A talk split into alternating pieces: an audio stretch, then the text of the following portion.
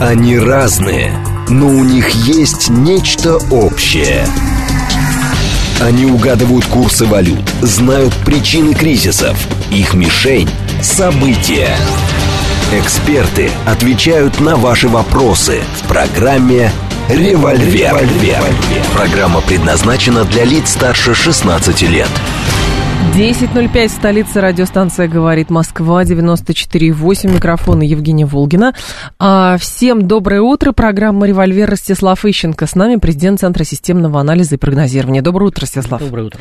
Наши координаты 7373948, телефон, смски плюс 7925 888 948, телеграмм для ваших сообщений «Говорит МСК-бот». Смотреть можно в телеграм-канале «Радио говорит МСК», латиница в одно слово набирайте и где еще? В официальной группе в нашей ВКонтакте. Мы с Ростиславом посовещались и решили, что мы будем развеивать теории заговора. Потому что пришли к выводу, что все теории заговора, они, в общем, просто э, возникают в результате того, что э, люди множат сущности и усложняют э, все, что на самом деле очень просто. Вот. И начнем мы с... С чего мы начнем? А, с вот этой теории, очередной теории заговора, что же там произошло с помощником Залужного. И, соответственно, почему Зеленский теперь э, не хочет выборов, хотя вроде он такой демократический демократ. Тот секретарь Совета нацбезопасности Украины предостерег от пораженческих настроений среди командования украинскими войсками во властных структурах страны. Говорит, что людям, которые не верят в победу, не место во власти и в командовании, написал Данилов в колонке для а, местного издания. Это к вопросу о том, что Залужный давал интервью кому, экономисту, по-моему, да, или там колонку написал в экономисте, и сказал, что, в общем, все очень сложно, а тут еще помощник Залужного погиб, и у нас, конечно, начали говорить, что это весточка Зеленского, что Зеленский, потому что Залужные пользуются большим авторитетом, чем Зеленский, а Зеленский не хочет выборов, потому что у него жажда власти и прочее, прочее, прочее. А все не так оказалось, да, Ростислав? Ну, смотря с чьей точки зрения подойти. С вашей средней паршивости человек, когда его на работе обидели, там, значит, э, или жена что-нибудь плохое с утра сказала, идет по улице и пинает собаку. Значит, экстраполируя свое поведение на внешний мир, на, на, политиков, он считает, что там, если кому-то что-то не понравилось, значит, то э, поскольку у залужного собаки нет, а есть помощник, значит, надо убить помощника. Вот. Хотя с практической точки зрения, даже если э, ну, принять эту точку зрения, да. Что Зеленский убил что, э, помощника. Что, что кто-то решил, значит, послать, так сказать, залужному сигнал. Угу. Ну, убили помощника, ну и что?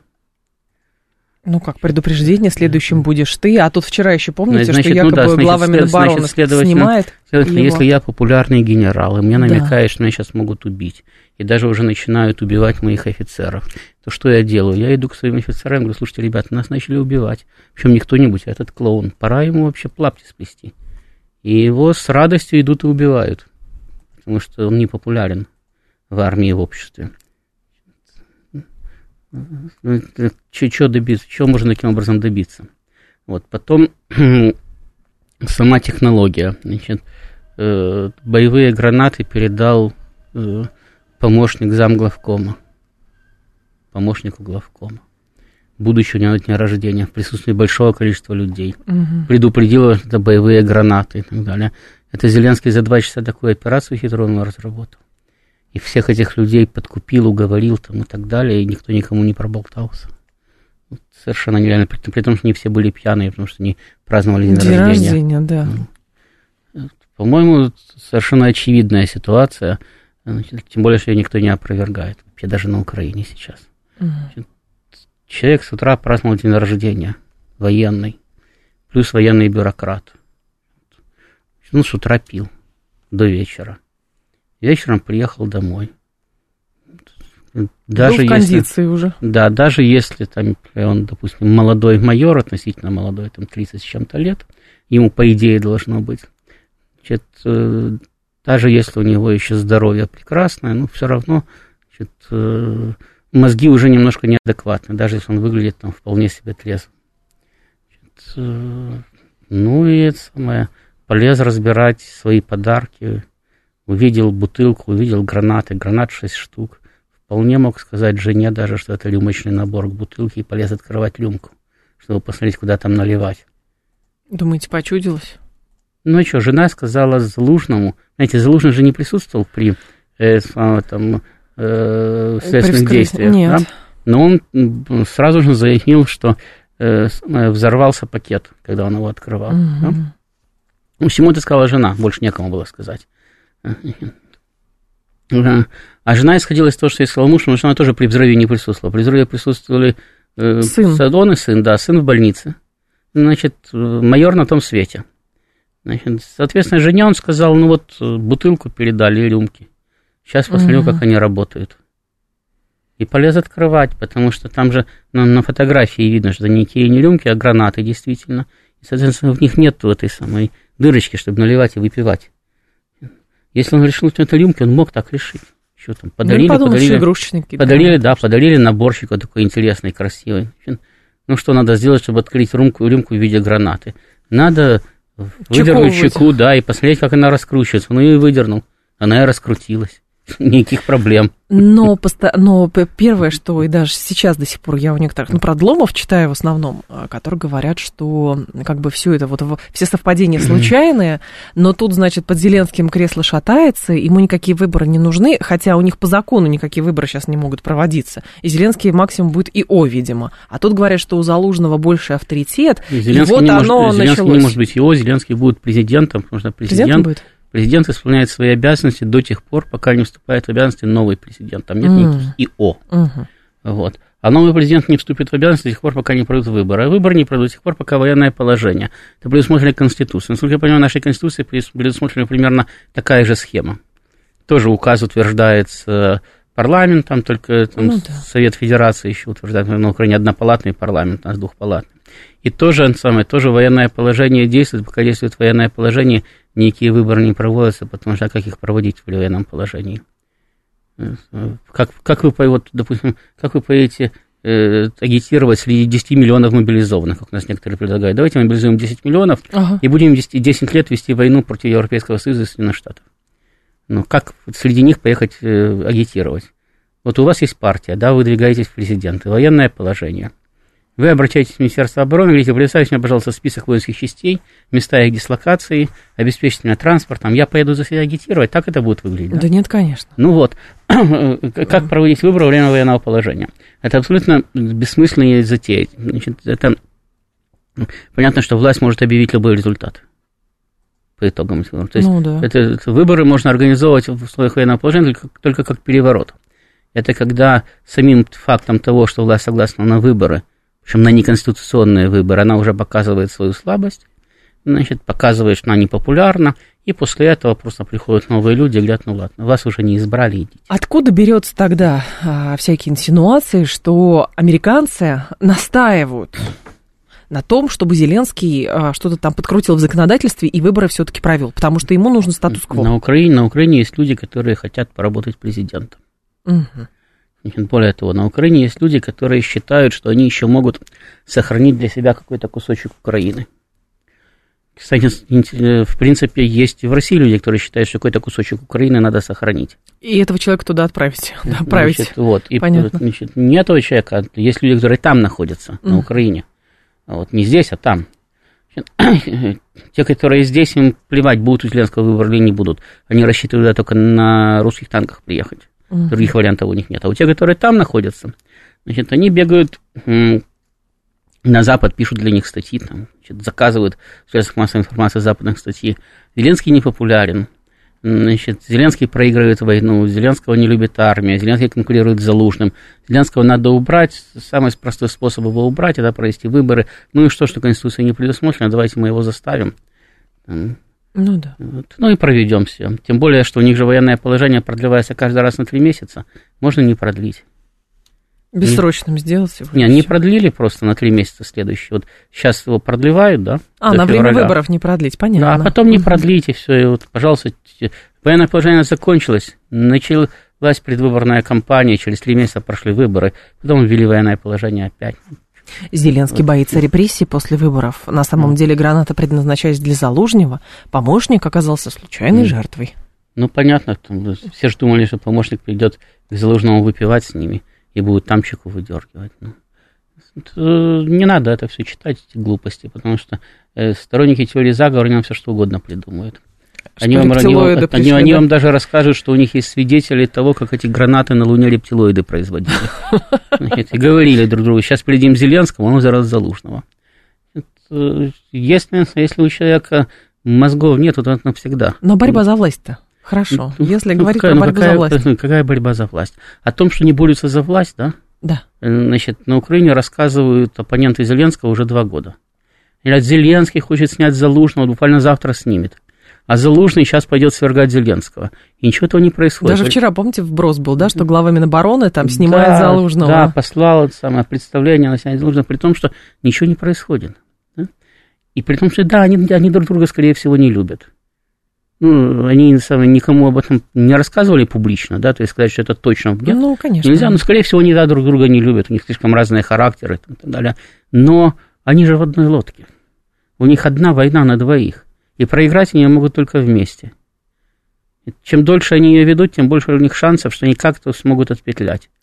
Это Значит, вы так думаете, Ростислав? А может быть, у них-то подозрение какое, что если они оба будут тонуть, что кто-то за кого-то зацепится и в конце концов, понимаете, выгребет?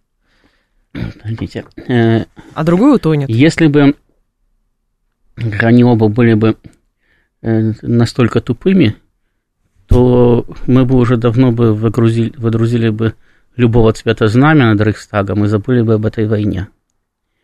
Вот, потому что Украина находится в очень тяжелом положении. Причем изначально, даже когда и Запад помогал бодро и весело, не так, как сейчас – она все равно находилась в очень тяжелом положении, потому что эта помощь все равно опаздывала. Угу. Пока они принимали решения, пока эта помощь поступала, там, и так далее, проходили месяцы. И если бы Украина не сумела бы организовать собственную оборону, если бы, собственно, украинская армия бы не воевала, то ее бы давно бы не было. Это понятно.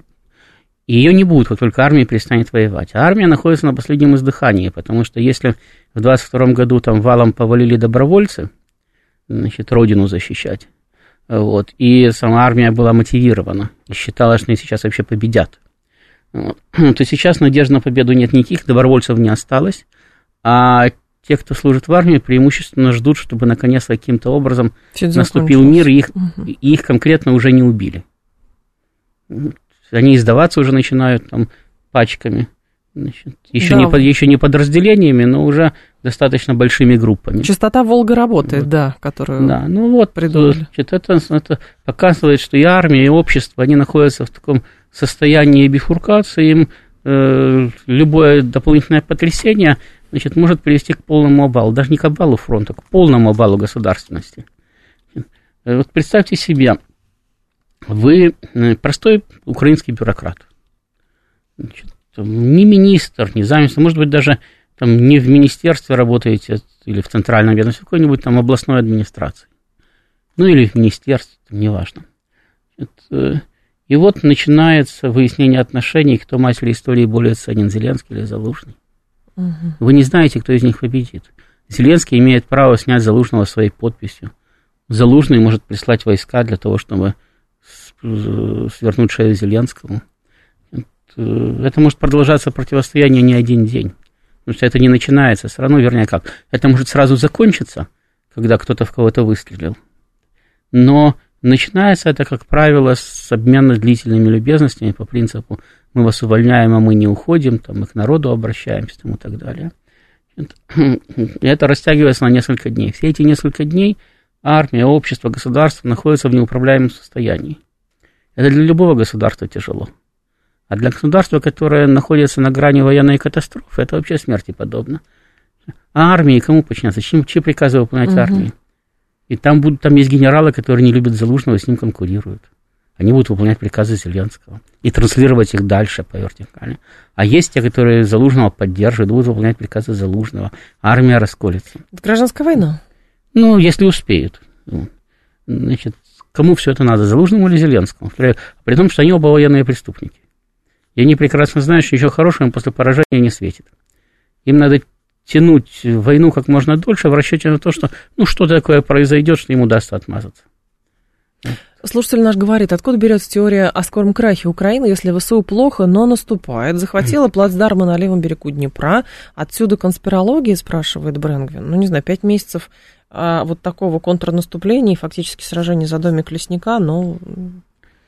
Значит, э, плацдарм на э, левом берегу Днепра это несколько сотен квадратных метров. Вот об этом и речь. Значит, в свое время советская армия, когда все генералы вермахта писали о том, что война проиграна, это был всего лишь 43 год. И после Курской битвы, не, собственно, после Сталинграда уже самые умные говорили, что война проиграна, а самые-самые умные говорили даже после битвы под Москвой, что война проиграна, что может только случайность помочь. Но после Курской битвы это знали уже все. У Германии нет сил перехватить инициативу, перейти в контрнаступление, все. Угу. Значит, вопрос только во времени. Так вот, советские войска захватили в 1943 году к осени, к сентябрю месяцу, на правом берегу Днепра несколько стратегических плацдармов. Через Днепр было переведено несколько армий. Не 10 человек хромых и нищих без бронетехники, а несколько армий, в том числе танковая армия была переброшена на Букринский плацдарм. Наступали, наступали, наступали, наступали, наступали, наступали два месяца этих плацдармов – и никуда не наступили. И только устроив финт ушами и перебросив танковую армию рыбалка на Людежский плацдарм, и, и ударив с другой стороны, там, где немцы не ожидали, значит, к ноябрю месяцу смогли перейти в наступление и э, занять Киев. До этого, вот с конца августа, с первых чисел сентября угу. и по первые числа ноября, значит, несколько организованных наступлений с выбросом воздушных десантов массовой там, и так далее.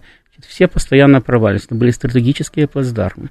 Как можно говорить, что Украина наступает, когда она перевезла через Днепр сотню человек, от этой сотни осталось сейчас в лучшем случае там 30 или 40, она периодически, когда ночью подвозит людей и боеприпасы, э, наши не будут дураки, их там же на этом плацдарме, который полностью простреливается насквозь, Ждут, да. и, и уничтожают, а что нет, их даже сбрасывать в Днепр не надо, потому что наступать, терять людей. А так пусть все теряют, пусть возят через Днепр людей под артиллерийским огнем. Ради бога. Более того, а, с учетом того, что сейчас а, усилились в последние два дня, и даже у нас а, российская страна пытается созвать срочное совещание в Совете Безопасности ООН из-за обстрелов Донецкой, плюс еще по Белгородской области опять стали выпускать, это тоже характерный прием украинцев, что если начинают обстреливать очень сильно Донецк, это очевидно совершенно, что на самом поле боя в общем, не происходит то, на что рассчитывали в результате контрнаступления. И просто начинается терроризм гражданского Нет, ну, населения. Ну, Донецк они постоянно обстреливают. Ну, вот сейчас усилили слабее. опять.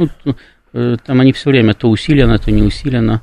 Значит, с интервалом в два месяца я регулярно слышу, Донецк никогда так не обстреливали, как прямо сегодня. Угу. Значит, но дело в том, что просто э, украинцы давно не говорят, что они побеждают. Они давно не говорят, что они даже наступают. Не, ну где-то там в социальных сетях какие-то отмороженные маргиналы могут писать, что они завтра Камчатку займут, но и украинские генералы, украинские политики, они говорят, Украина близка к катастрофе. Украине надо помогать, Украине надо спасать. Если Украине не, не придет помощь, то Украина проиграет, это говорит Зеленский. Да. Залужный вообще говорит, что наступай, не наступай, значит, а ничего в, да, в любом случае да. ничего хорошего не будет. Там и так далее. То есть э, это позиция украинских политиков, украинских военных. Причем тут конспирология, это они так себя оценивают. Но это не манипуляция с их стороны, да, информационным пространством? Ну, ну как какая, бы, чтобы какая, русские решили, какая манипуляция, что вот... Может быть, посмотрите на карту, опять же, они же... Да я видел все как, на, Скажите, пожалуйста, если они говорят, что русские продвинулись под Купянском, угу. у нас что, Министерство обороны получает информацию от украинского Министерства обороны? Да нет, конечно. Ну, наверное, русские знают, где они продвинулись, а где они не продвинулись, да? Ну, как можно обмануть, рассказывать, что кто-то продвинулся, если такого нету. Э, есть очевидные вещи. Украинское наступление захлебнулось. Сейчас идет во многих местах борьба за инициативу, то есть идут встречные бои. Угу. Значит, на некоторых участках эти встречные бои перешли уже в ползучее российское наступление. Значит, украинцы боятся катастрофы на фронте, то есть обвала фронта вначале в одном, а потом в нескольких местах. Они пытаются заткнуть это наличными резервами, что там у них осталось, пытаются набрать пока что безуспешно э, новых мобилизованных. Обращаются все время к Западу, дайте оружие, дайте оружие, дайте оружие. Там же опять что, уже детей каких-то не выпускают, что, подростков с Украины, мальчиков. Ну, не выпускают, там, да. с 16 лет или с 14 лет не выпускают, или с 16, уже не помню. Там скоро вообще всех перестанут выпускать. Чего их выпускать-то? Э, это, это э, позиция Украины, не позиция России о том, что э, война проиграна. Поэтому какие тут могут быть конспирологические теории, какие тут могут быть украинские наступления. Нет, а, я знаю, что там да. периодически есть у нас еще осталось там три или четыре этих, Кого? ну, как военписа, да, значит, которые пишут о том, боже мой, Плацдарм Украины на левом берегу Днепра существует уже два месяца, а мы с ним ничего не можем сделать. Как же так и так далее. Ну, слушайте, всегда будут люди, которые будут писать о том, что мы, самое, мы проигрываем, мы проигрываем. Даже самое, э, когда Берлин брали, то в это время немцы кое-где наступали. Угу. Слушатель говорит немыслимо, что такая мощная армия говорит о каком-то контрнаступлении врага, их надо как катком пройти с нашим и не думать. Даже чем больше ждем, тем для нас выглядит, будто мы сидим и ждем, пора заканчивать эпопею. Ну, во-первых, все относительно в плане того, что а, долго это, затянулось это, или наоборот быстро. Вот здесь, ну, в генеральном штабе тоже люди умные сидят, в общем, понимают, пройти, что к чему. пройти это много собственных жертв. Это правда. Кроме того, катком пройти это много жертв и среди мирного населения Украины. Как это выглядит со стороны, посмотрите на газу. Да. Значит, я очень думаю, характерный пример, кстати. Я, я думаю, что будет, что будет на самое очень мало удовольствия значит, для нас, если вдруг весь мир станет говорить, что Россия совершает преступления, что значит, Россия поступает хуже фашистов, там, так, так сейчас говорят об Израиле. Мы этого избежали только потому, что э, при длительных боевых действиях, широкомасштабных боевых действиях, да, при полноценной, полномасштабной войне с задействованием практически всех ресурсов. Э, э, потери среди гражданского населения Украины э, минимизированы абсолютно. Они сопоставимы угу. с потерями гражданского населения одного только Донецка и Луганска. За, ну, там, правда, за 8 лет, значит, а здесь за 2 года, но все равно потери сопоставимы. Поэтому нам удалось избежать международной изоляции. Поэтому у нас есть возможность э, во время западных санкций обходить их, ориентируясь на Восток, там, на Африку и так далее. А если всего бы этого не было, мы бы получили бы экономическую блокаду. А в условиях экономической блокады мы бы получили бы экономический коллапс. А в условиях экономического коллапса те, кто сейчас говорит, что надо пройти катком, ходили бы по улицам и кричали бы «Путин, где мой бутерброд?» И пора кончать войну, кричали бы. Потому что э, эмоциональный народ, он очень быстро переходит от одной эмоции к другой. Сегодня ему кажется, что надо катком пройти, завтра раз катком не получилось, значит, верните мне мое масло, угу. желательно с хлебом и с сыром. 267 говорит, Евроньюз говорит, что Украина успешно наступает. Но если Евроньюз, Ростислав, закрываем лавочку, потому что Евроньюз говорит, что Украина успешно наступает. И, и в общем, все. Но BBC и CNN заодно еще давайте смотрите. И, в ну, общем, все будет я понятно. я ссылаюсь на украинских генералов, да. А вот, которым, они на Евроньюз, кстати. Которым, которым наверное, все-таки виднее, чем Евроньюз, чем занимается Украина. Значит, э, западные средства массовой информации напишут все, что угодно. Значит, если им хорошо заплатить, они завтра напишут, что Россия уже Варшаву угу. взяла. Мир и так говорит, что Россия это военные преступники, ден-ден. Нет, понятно, что даже сейчас на фоне того, что творит Подождите, Израиль секторе не надо, Газа... Не, не надо путать мир и Запад. И Запад. Ну, а у вот, нас, вот, видите, вот, как вот, вот мир говорит, что, мир говорит, что Израиль военные преступники, Западу очень сложно с этим бороться. Вот. И Значит, даже Запад, Запад, уже, да, Запад говорит, что Россия военный преступник, мир с ними не согласен, и Западу опять-таки с этим очень сложно бороться. И опять-таки Запад признает, что его санкции проваливаются, и провалились именно потому, что мир их не поддержал. Я просто обращаю ваше внимание, что ордер на арест президента России и уполномоченным по правам ребенка Гага выдала на том основании, что из зоны боевых действий эвакуировали детей в детские лагеря, где их кормили, поили, искали родителей, а, лечили и показывали кино и спектакли. А, соответственно, то, что в, на, в Газе погибли 4 тысячи детей за 3, 4 тысячи за 3 недели погибло, там, понимаете, как это говорят, ну там нет ни боевиков, вот это вот они сами виноваты, что они там живут. Но, простите, вот давайте хотя бы здесь сопоставим. Что к чему? После новостей продолжим. Ростислав Ищенко с нами, и, соответственно, тоже про Израиль, кстати, поговорим. Они разные, но у них есть нечто общее. Они угадывают курсы валют, знают причины кризисов. Их мишень – события.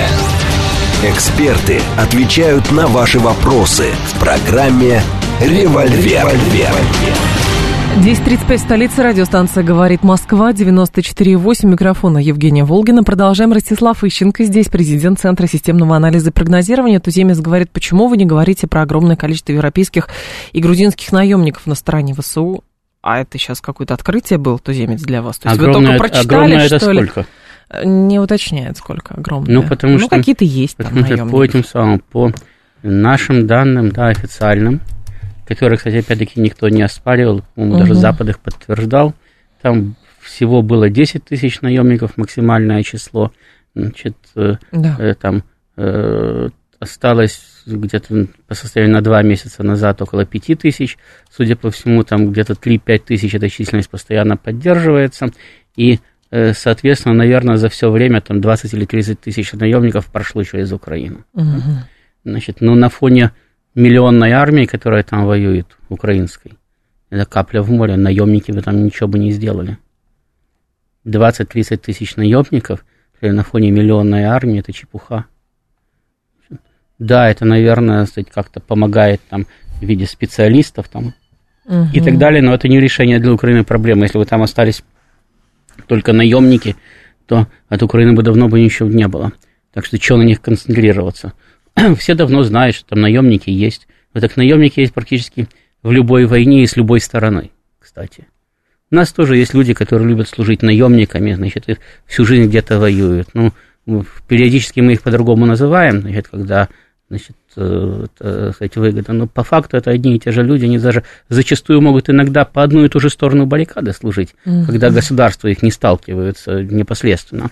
В этом самом. Ну, Я уже когда говорил, есть, есть люди, которым просто нравится воевать. В любом обществе есть такие люди. Значит, э, Для них война – это нормальный образ жизни. И когда ее нет, они страдают. Поэтому тогда они тогда собираются, уезжают на какую-то другую войну. Значит, самые честные из них говорят, что они просто деньги зарабатывают таким образом или удовольствие получают. Значит, э, те, кто хочет мотивировать Мгм. свои действия, значит, какими-то высокими мотивами, говорят, что где-нибудь там на краю земли, значит, они защищают интересы своего государства, в общем, неважно какого, России, Китая, Ну, Соединенных. Штатов, там, Франции там, и так далее. Иногда действительно их интересы совпадают с государственными интересами, тогда государство даже начинает их поддерживать и пытается вывести из, их из-под наемнического статуса, потому что есть механизмы, при помощи которых они выводятся из-под статуса наемников там, и так далее. Иногда государство этим не заморачивается, и, пожалуйста, как на Украине, хотите быть наемниками, будьте наемниками, но, в принципе, можно это самое там приехать, принять Россия, украинское гражданство и наемником не быть. Значит, кстати, иностранцы, которые поступают на службу в вооруженные силы Российской Федерации, тоже принимают российское гражданство, и таким образом они уже больше не наемники.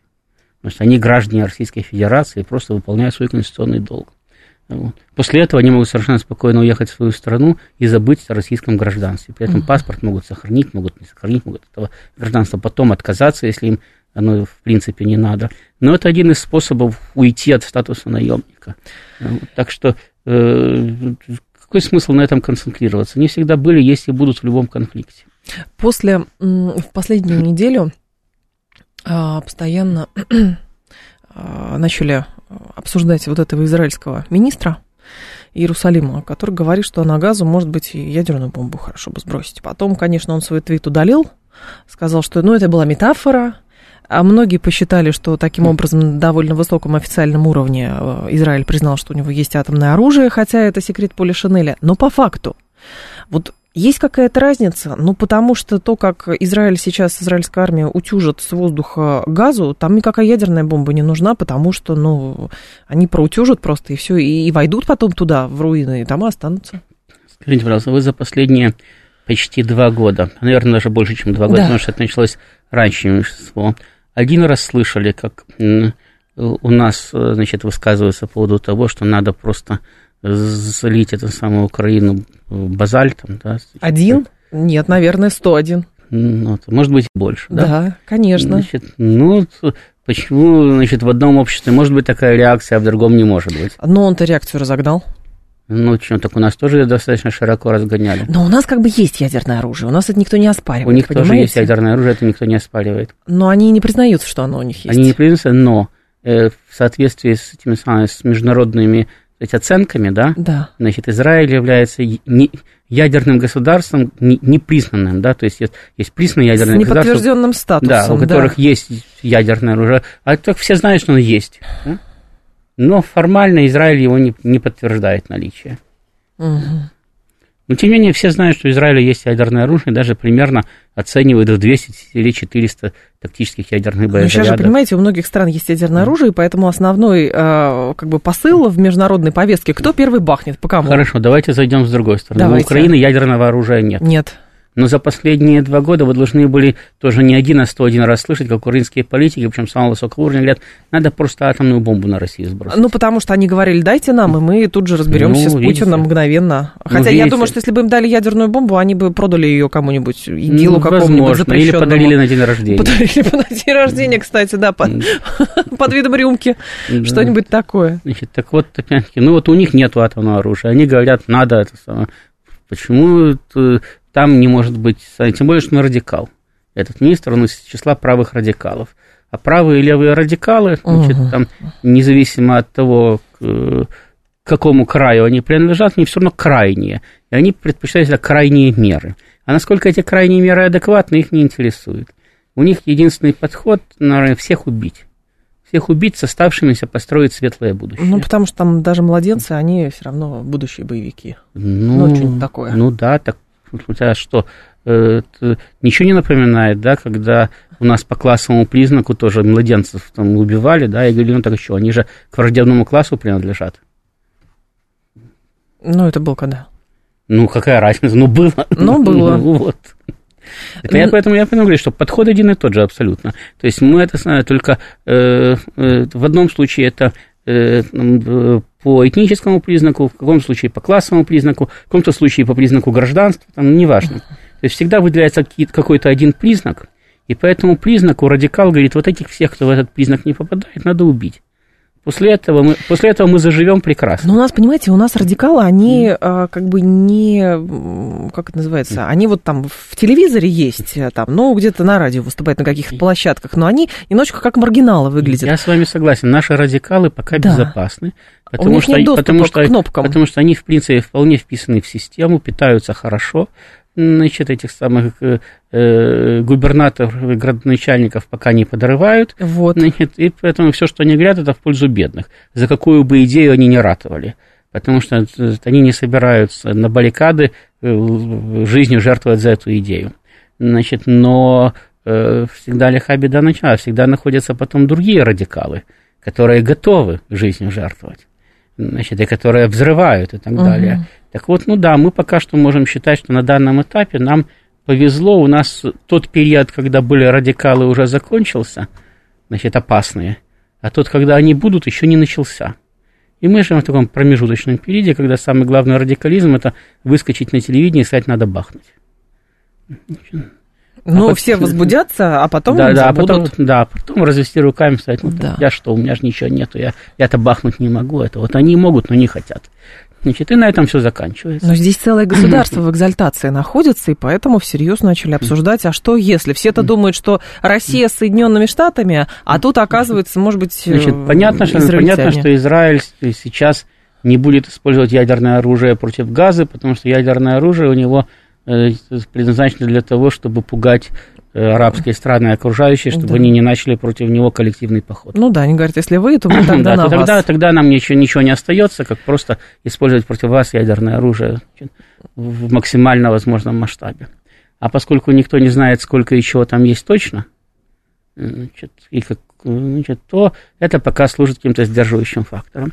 То что, то, что в Израиле резко реагируют на любые, по- значительно резче, кстати, чем в России и в любой другой стране, резче реагируют на любые покушения на собственную безопасность, ну, это тоже понятно, потому что как бы там ни было, но они родились в пламени войны.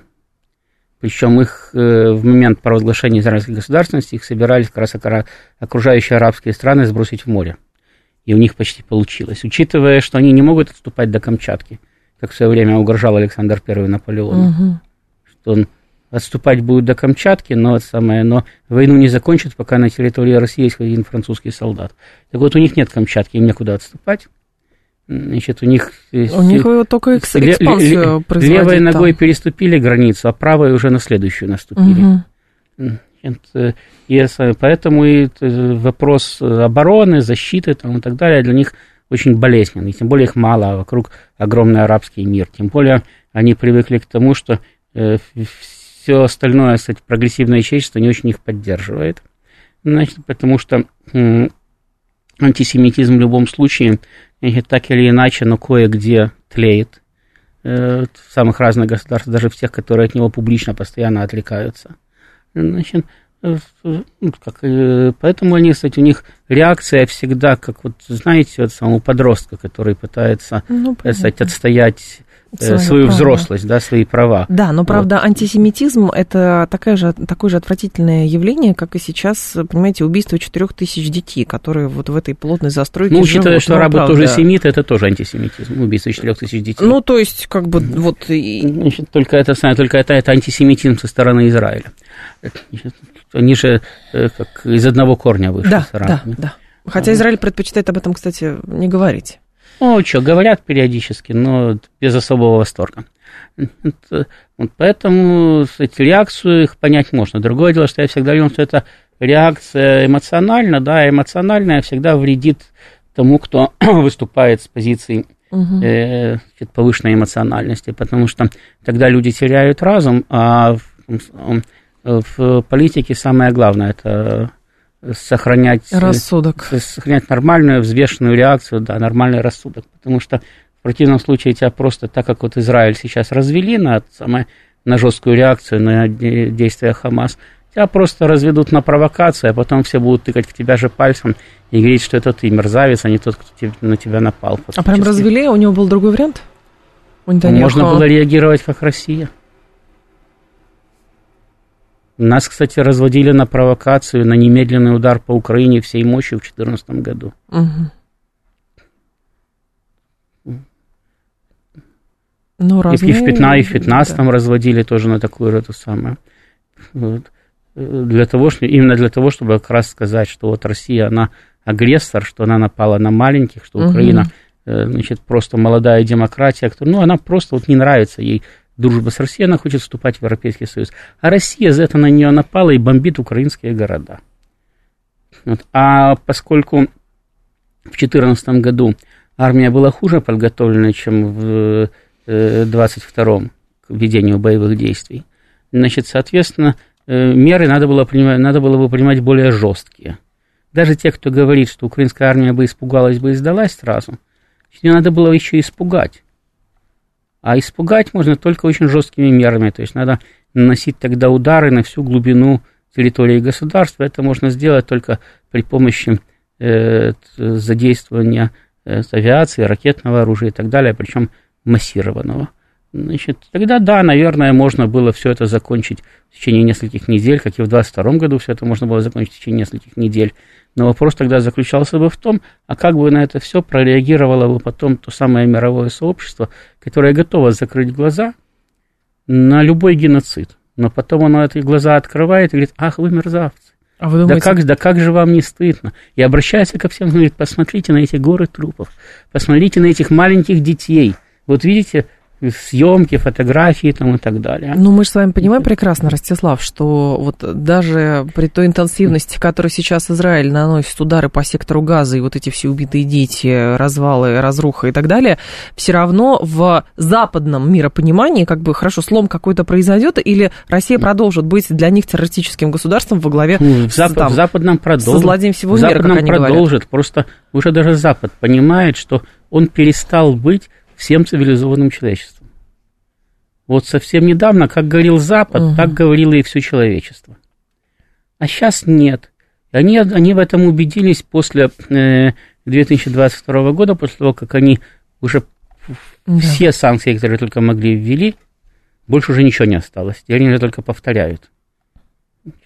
С санкциями, кстати, да, прошу прощения, очень интересно. Вчера было большое выступление Урсулы фон дер Ляйен, и удивительно, во всем этом а, выступлении продолжительном ничего не было про экономическую борьбу с Россией. Эта тема вообще ушла из повестки. И это, кстати, очень ну, показательно. Я вам, я, я вам объясню, как Запад вводит санкции на своем собственном примере. Значит, против меня одни и те же санкции Украина ввела дважды, Латвия один раз.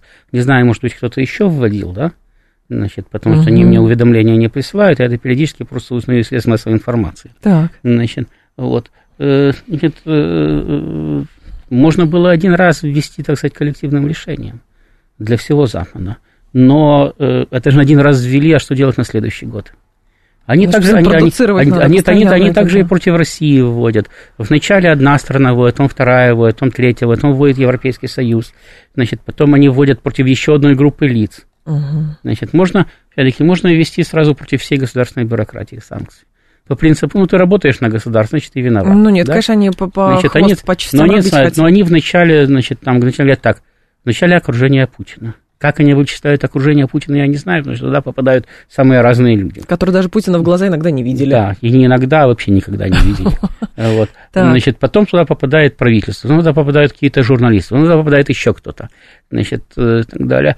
Э, зато можно каждый год, или даже два раза в год, или три раза в год говорить, мы вводим очередной пакет персональных санкций, угу. или там очередной пакет э, там, секторальных санкций и так далее. Хотя они сами признают, эти санкции давно перестали действовать, потому что они никому не интересны. Те, кто, те, кто боялся санкций, давно уже живет на Западе, в личном плане, да.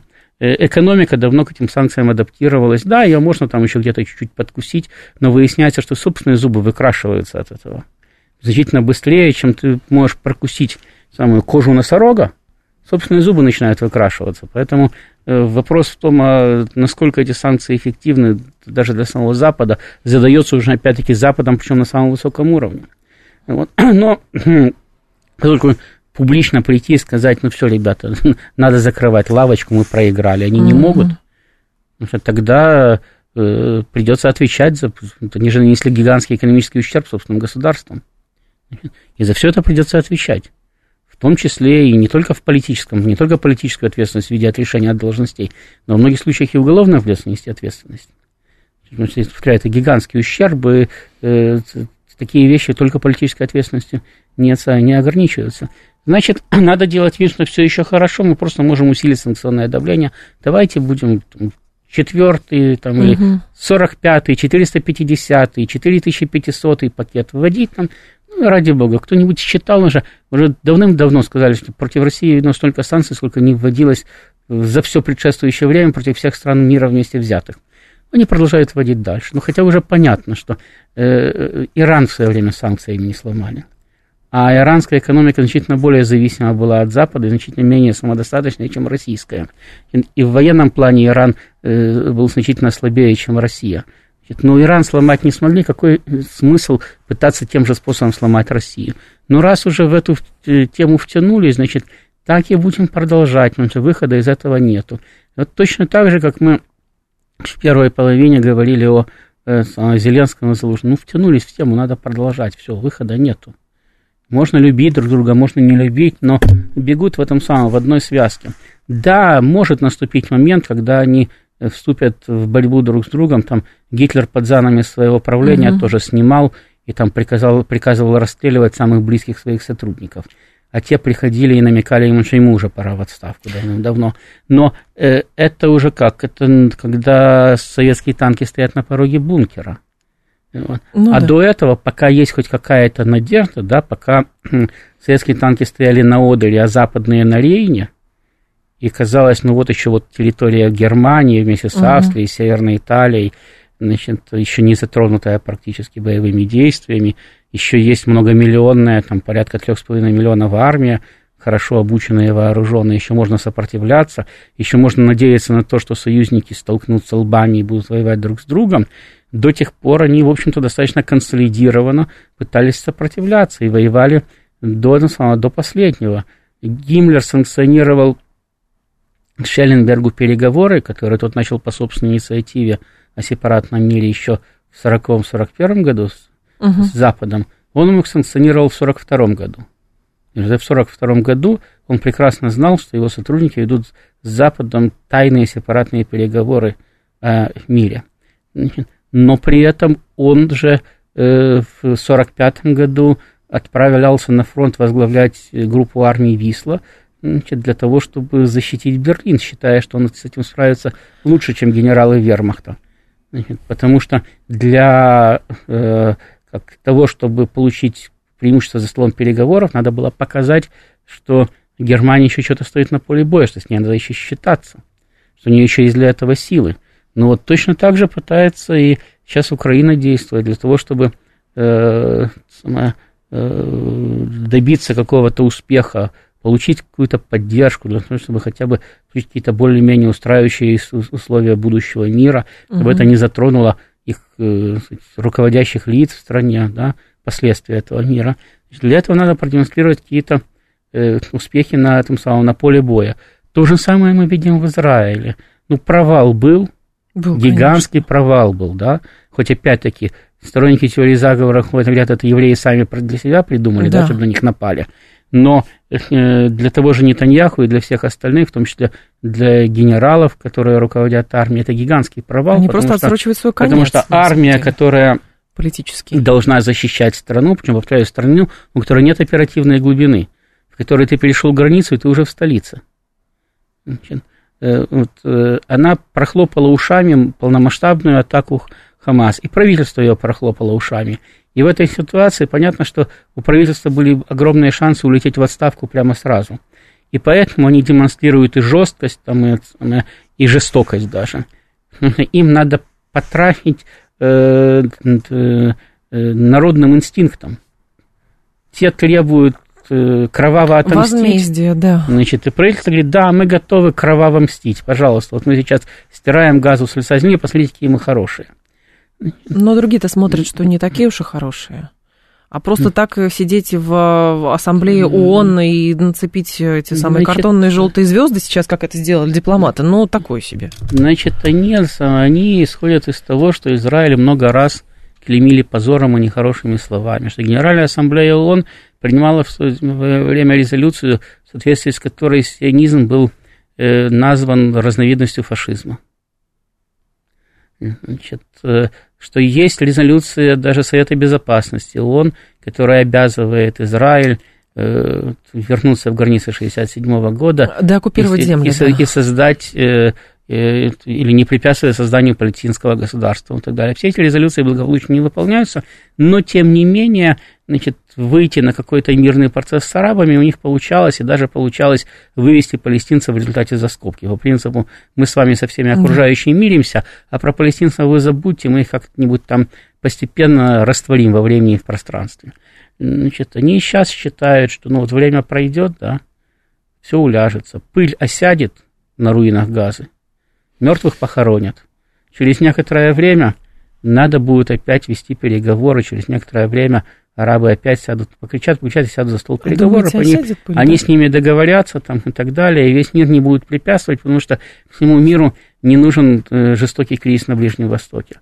Э, это, ну как, с одной стороны, да, это вполне прагматичный расчет, э, потому что действительно вчерашними трупами сегодня мир готов уже пожертвовать, их все равно не, нет самое не... Не воскресить. Да, не воскресишь, и чего, из-за них умирать?